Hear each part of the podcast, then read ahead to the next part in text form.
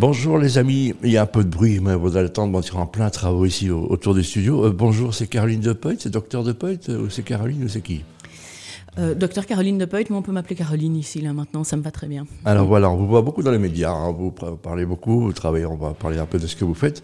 J'avais été touché parce que Charles Pennec, qui a un nom d'emprunt, mhm. euh, avait sorti un livre qui s'appelle Catharsis, vous êtes, nous l'avez accompagné. Mhm. J'imagine que vous ne savez pas faire ça avec tous vos patients. Hein. Non, heureusement, tous n'écrivent pas un livre, mais justement, c'était tellement, je trouvais extraordinaire qu'il ait pu faire ce trajet jusqu'au mhm. bout. Et quand il m'a demandé de l'accompagner effectivement ici, je me suis dit que c'était une bonne occasion de, le soutenir en, réel. Comment est-ce qu'on arrive à être euh, psy? Parce que je rappelle que vous m'avez parlé de ça tout à l'heure, c'est incroyable, euh, c'est un paquet d'années de médecine, 6 hein, ans maintenant, et puis 5 ans de psychiatrie, donc ça fait 11 années de longue et dure et patiente préparation. Moi, en tout cas, j'ai toujours voulu faire la psychiatrie. Donc, quand j'étais enfant, je voulais être pédopsychiatre, donc psychiatre pour enfants.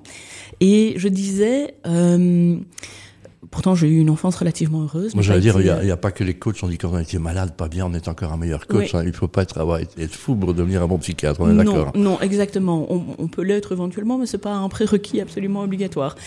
Et donc, quand j'étais enfant, je me disais, mais je vois la souffrance qu'on peut vivre parfois et qui est j'avais le sentiment que c'était relativement balayé par les parents et les adultes en disant Oh oui, il pleure là maintenant, mais vous verrez dans deux minutes, il sera tout joyeux, il aura tout oublié. Et je, ne voulais, je voulais prendre au sérieux la souffrance des enfants et pouvoir les accompagner là-dedans. Et donc, je voulais être pédospicatre à ce moment-là, parce que je ne savais même pas encore bien le dire que je voulais déjà. Un piscatre. Un, un piscatre. Euh, et, puis finalement, euh, je suis tellement touchée par euh, les enfants que je me suis dit que peut-être je n'arriverais pas à avoir la distance nécessaire et je, me suis tournée vers, les, vers la psychiatrie. Une manière de se protéger quelque part aussi. Hein. Ben oui, parce qu'il faut trouver, je trouve, son bon équilibre et ses bonnes limites entre pouvoir accompagner sans être débordé et pas mettre trop de limites, pas être trop cuirassé, mais pas être trop proche non plus, parce que ni l'un ni l'autre n'aide finalement suffisamment. Et vous avez des enfants maintenant? Et j'ai un fils. Ah, un fils qui a quel âge maintenant? Il a 17 ans. Ah, 17 ans. on va en parler justement de ces jeunes, hein, c'est important. Donc, euh, ce que vous avez fait avec Charles Penet qui était fantastique, se dire qu'à un moment, waouh, quelqu'un qui s'engage à ce niveau-là. Euh, on est euh, dans un monde anxiogène. Est-ce que nous allons bien, en fait, quelque part? J'ai envie de vous poser la question, docteur. je, pense que globalement, non, nous n'allons pas bien. Ce que nous, on voit en tout cas dans nos consultations. Et, euh, je rappelle que vous êtes du côté de l'Aramée, hein, donc on entend souvent parler de ce, ce, lieu. Et c'est un lieu qui fait toujours peur. Hein. On, on, a annoncé que le prince Laurent y avait été, tout le monde a fait waouh, fatalement, on, y va pour aller mieux, hein, quelque part.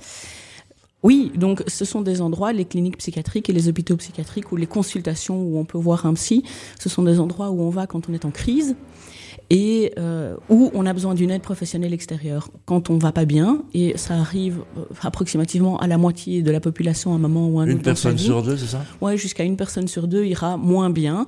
Alors ce moins bien peut être assez grave avec un gros trouble, une grosse crise, comme ça peut être un peu plus léger avec juste un moment d'anxiété ou de trouble du sommeil. Mais une personne sur deux en moyenne ira moins bien et donc il faut bien se dire que l'autre moitié de la population, elle devra accompagner quelqu'un qui va moins bien. Donc grosso modo, ça nous concerne tous. Caroline Depeuil, docteur Depeuil, je vous appelle Caroline parce que vous aime bien. Euh, on est dans ce contexte-là. Quels sont les, signes indicibles? On, voit beaucoup de gens autour de nous qui ont un petit coup de moins bien. On dit ça va passer, allez courage, ça va aller. Quelle est l'attitude qu'il faut avoir en fait euh, comme, euh, comme témoin? Alors, je dirais que la, la, première étape qui est hyper importante comme témoin et comme soutien, c'est d'accompagner l'autre et de l'entendre. C'est-à-dire de dire, ah bah oui, je vois que tu es en souffrance, je comprends, euh, ça doit être dur pour toi. En fait, c'est de reconnaître la souffrance de l'autre. Et de l'accepter. Et de l'accepter parce que parfois on, veut et on, veut bien faire et on va une étape trop vite et trop loin en disant mais ça va aller justement, ça. va aller, allez, viens avec moi, on va aller se balader. Euh, une de perdue, dix de retrouvée. Euh, il y a toujours une lumière au bout du tunnel. Tue, ce qui ne tue pas en force. Voilà, oui, ce qui ne nous tue pas nous rend plus fort. un et en fait, c'est tout à fait vrai, tout à fait juste de dire ça, mais parfois c'est un poil trop tôt. Parce que la personne, elle n'est pas capable de l'entendre, et si on lui dit ça tout de suite, elle se sent pas entendue dans son, dans son désarroi, voire dans son désespoir à ce moment-là. Donc la première étape, c'est vraiment d'entendre et c'est pas facile.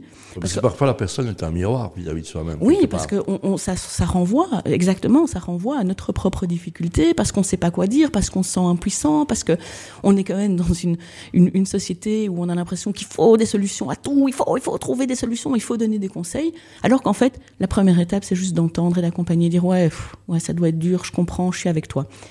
Puis la deuxième étape, c'est de pouvoir dire, dans, je suis avec toi, Qu'est-ce que je peux faire pour toi? Dis-moi.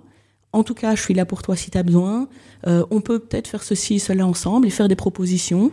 Euh, et puis la troisième étape, c'est de pouvoir à ce moment-là accompagner vers des solutions, des propositions pour éviter de et chercher pour lui des solutions, parce que les gens n'ont pas toujours. Voilà, Charles Penet, comme on parlait, l'une des solutions, c'est d'écrire ce qu'il vit. Oui.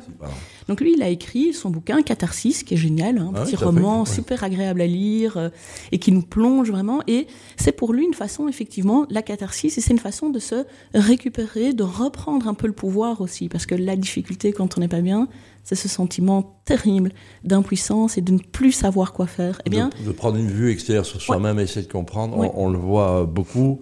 Euh, il y a des chiffres l'autre jour que ça a apparu, il y a 36% de, Belges qui vivent seuls. Donc, mhm. euh, ben, on n'a pas ce reflet de gens qui côtoient. Il y a beaucoup de gens qui trichent, j'imagine qui ne sont pas bien, mais qui font tout pour montrer qu'ils vont bien, qu'ils se mhm. mettent en souffrance. Mhm. donc il y a des gens qu'on ne repère pas, en effet. Il y a des gens, c'est euh, toujours très intéressant de, de, se dire quand on croise quelqu'un, on ne le connaît pas en fait. Quand vous croisez quelqu'un dans la rue ou à un dîner, ou euh, il vous sourit, il montre quelque chose, il montre une façade et ça peut sembler être quelqu'un de super et qui a l'air bien et on peut même parfois l'envier, le jalouser en disant ah lui ou elle, il a l'air bien, il a l'air si bien et en fait on ne sait pas ce qui se passe derrière. Effectivement, les gens portent des masques et heureusement les masques sont aussi là pour nous permettre de tenir de nous sauver, de nous protéger. Mais derrière, parfois, et moi c'est ce que je vois effectivement, parce que moi dans ma consultation, bah, je, vois, euh, je vois derrière les masques, hein, mhm. les gens se déposent, et on, on, peut voir là effectivement bah, le syndrome de l'imposteur, ou la tristesse, ou euh, le l'angoisse à l'état pur. Oui, et puis des choses euh, qui reviennent, en, Vincent Van Quinqueban vient de le dire il y a des dénis d'inceste qui sont terrifiants dans, notre génération, en tous les cas, euh, et qui sont un sujet à beaucoup de problèmes. Et, donc, euh, on se dit qu'on n'a pas le regard suffisant. Quand ils viennent chez vous, c'est déjà un peu tard alors? Euh, non, c'est jamais trop tard. Donc mhm. ça déjà, il y a des gens qui se prennent tout à fait bien en main au bon moment. Donc c'est jamais trop tard. Par contre, c'est jamais totalement suffisant, je dirais. C'est-à-dire que pour moi, un, un, soin, une prise en soin, une prise en charge, c'est un soin individuel, c'est ce qu'on peut s'apporter à soi, mhm. l'auto-soin. Euh, comment est-ce qu'on peut soi-même se faire du bien? Moi, c'est pour ça que dans, les livres que j'écris, je propose plein d'outils que la personne peut récupérer. On va parler de ces livres justement, parce qu'on est en Belgique, on est champion du monde, je crois, d'antidépresseurs. Hein, donc, euh, on a, un distributeur. Oui, effectivement, en Europe, euh, France et Belgique pour les antidépresseurs et les anxiolytiques, les benzodiazépines, on, on cartonne. Caroline, euh, des livres qui existent, hein, qui sont mis sur le marché. Euh, comment est-ce que vous trouvez le temps d'encore écrire dans votre travail de mère de famille et de et de mère de famille au pluriel, mhm. parce que tous vos patients sont, sont, sont des enfants. Ouais. Oh non, euh, c'est des adultes. Même les enfants sont des adultes, c'est justement des êtres que j'essaye d'accompagner et pas de pas de rendre dépendants de, moi. Voilà. voilà. Je, oui, c'est de les encadrer sans trop les materner ni trop les paterner. On, doit apprendre à se protéger dans ce métier, j'imagine un peu de ça. Oui, bah moi effectivement, j'adore mon métier. Vraiment, c'est mmh. vocationnel pour moi, donc euh, je j'ai toujours voulu faire ça et je le fais euh, encore maintenant avec euh, une grande joie, même si c'est pas toujours facile. Du coup, je pense que j'arrive à me protéger parce que sinon on ne sait pas faire ce métier. Mais comme j'arrive à le faire, c'est que j'arrive à me protéger. Et le fait d'écrire. Euh, c'est Charles Penick, quoi. Ouais, alors oui, il y a un côté autothérapeutique en effet, et puis il y a un côté d'accompagnement parce que moi j'accompagne en one to one, en face à face, hein, en individuel, et puis finalement, bah, comme bah, j'ai 24 heures dans ma journée comme vous, c'est sans fin, je, les demandes sont sans fin, et écrire c'était une façon d'accompagner de façon un peu plus globale. Et puis c'est vrai que j'aime beaucoup faire ça en fait. C'est un très chouette exercice pour moi parce que j'apprends plein de choses quand j'écris puisque je fais plein de recherches. Et, euh, et donc c'est des moments qui en même temps, effectivement, me, ah, prennent, de l'énergie. Une activité ressource. Mais ça me donne de l'énergie aussi. Et ça, c'est important, c'est ce que vous dites, c'est cette activité ressource et comment ça me ressource. Et on doit tous trouver ça au fond. Est-ce que tu as un livre qu'on peut offrir à quelqu'un qu'on voit aller moins bien Ou ce serait, il le percevrait mal, cette histoire? Bah Non, moi d'ailleurs, le, premier livre s'appelle Bien dans ma tête. Et c'est un livre cadeau génial. Et d'ailleurs, il y a beaucoup de gens qui l'offrent à beaucoup d'autres. parce qu'en fait, c'est un, une façon positive de dire à l'autre, bah tiens, voilà des petites ressources pour être bien dans sa tête. Et le deuxième, c'est j'arrête d'en faire trop. Donc également, quand on, euh, quand, on voit quelqu'un qui a tendance à en faire beaucoup, ce qui, ce qui, est ce qui nous, nous parle à, beaucoup d'entre nous, bah, ça peut être aussi une chouette façon de dire à l'autre ou de se dire à soi-même, de se faire un cadeau, de faire un cadeau à l'autre, de dire comment est-ce que je peux faire pour me préserver. Ah bah c'est très bien. Donc, euh, c'est quoi la plus belle histoire, sans citer de nom évidemment, la plus belle histoire qui vous soit arrivée en disant waouh, là je suis fier de faire ce que je fais ou j'obtiens un bon résultat Avec bah, ça m'arrive quand même souvent. Hein. Chouette. Donc ça, c'est chouette. Mais euh, bah, je, c'est pour moi une belle histoire parce que j'ai un, un, patient qui euh, était vraiment mais, totalement fou. C'est-à-dire qu'il parlait même une phrase était, tellement désorganisée que même moi je comprenais rien. Quoi. Je mais je comprends pas ce que vous dites. C'était les, le verbe était euh, avant, les sujets qui étaient après, les compléments et, et tout ça avec des néologismes, donc des phrases inventées. Et donc cette personne n'allait pas bien du tout parce qu'elle était bah, très seule dans son délire, beaucoup d'hallucinations et donc du coup beaucoup d'agressivité et euh, parce que se sentant persécutée par les autres à tel point que bah, elle avait été hospitalisée sous contrainte. Donc c'est comme ça que je l'avais rencontrée et euh, cette personne bah, avait même été agressive physiquement vis-à-vis de moi parce qu'elle elle entendait des bruits dans les radiateurs, elle, elle, euh, elle avait l'impression que je participais à ça, que je Vous parlais. Avez entendu des bruits dans le studio aussi. Hein, oui, mais je crois que c'était des bruits qui existaient, mais je ne suis plus sûre maintenant. Et donc, elle était vraiment très, très envahie par tout ça. Et finalement, c'était il y a une dizaine d'années, et, euh, et bah, finalement, j'ai dû mettre un traitement sous la contrainte dans un premier temps, elle n'était pas d'accord. Et puis, petit à petit, elle, elle, a été un peu mieux, elle a entendu que je lui voulais pas du mal, elle a entendu que j'étais restée, malgré le fait qu'elle m'avait agressée, que je m'étais dit, bah, ok, voilà, c'est comme ça, ça arrive, on va en reparler, on verra. J'ai quand même été un peu plus prudente dans les mois qui suivaient, mmh. hein, pas, pas être trop toute seule avec elle. Et puis, bah, maintenant, dix ans après, c'est quelqu'un qui vit seul, qui a un, un amoureux, qui euh, fait des activités de bénévole, qui euh, peut aller dans un potager où elle fait de la permaculture, qui, qui est Ah, toujours... J'ai rêvé à un moment que ce soit le père de votre fils, mais c'est pas le cas. donc. non, non, non. Et, et, euh, et, et voilà, et c'est quelqu'un qui n'a pas toujours facile. Ça reste compliqué parfois d'être dans le métro, de se sentir observé. Donc, et c'est en ça pour moi que c'est une belle histoire. C'est que c'est pas l'histoire magique.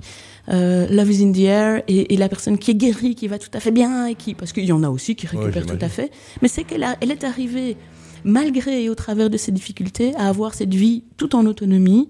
Et ça, je trouve ça génial, parce que pour moi, c'est ça le sel de mon métier. Eh ben, bravo, bravo. Je rappelle les deux livres, Caroline Bien dans ma tête, et euh, j'arrête d'en faire trop, aux Allez-y. éditions Kennes. Voilà, et allez les acheter dans les petites librairies. Dans hein, le- ça, voilà. Ils sont là, ici, ils sont plus là, il faut les commander, parce Voilà. qu'ils ont du succès, donc ils sont plus Voilà, succès, donc allez-y. Amazon, c'est très bien, mais les petits libraires en besoin Oui. de vous, les amis. Ah ben, on- on moi, j'aurais passé la journée avec vous, donc je, je vais attendre d'être fou pour reprendre rendez-vous, comme on dit. Euh, merci, Caroline Depeuil. Vous êtes, Avec euh, grand plaisir. je rappelle, euh, ben, au service du monde du monde qui va parfois moins bien, mais finalement, on s'adapte au monde, hein, quelque part. On va tous devenir fous. Oui, bah, on, dit souvent, hein, est-ce que qui est le plus normal? Celui qui est bien dans ce monde de fous ou celui qui oui. est pas bien dans ce monde qui. Ou euh, celui qui l'accepte aussi. ou celui qui l'accepte Merci, docteur. Et bonne semaine. Merci.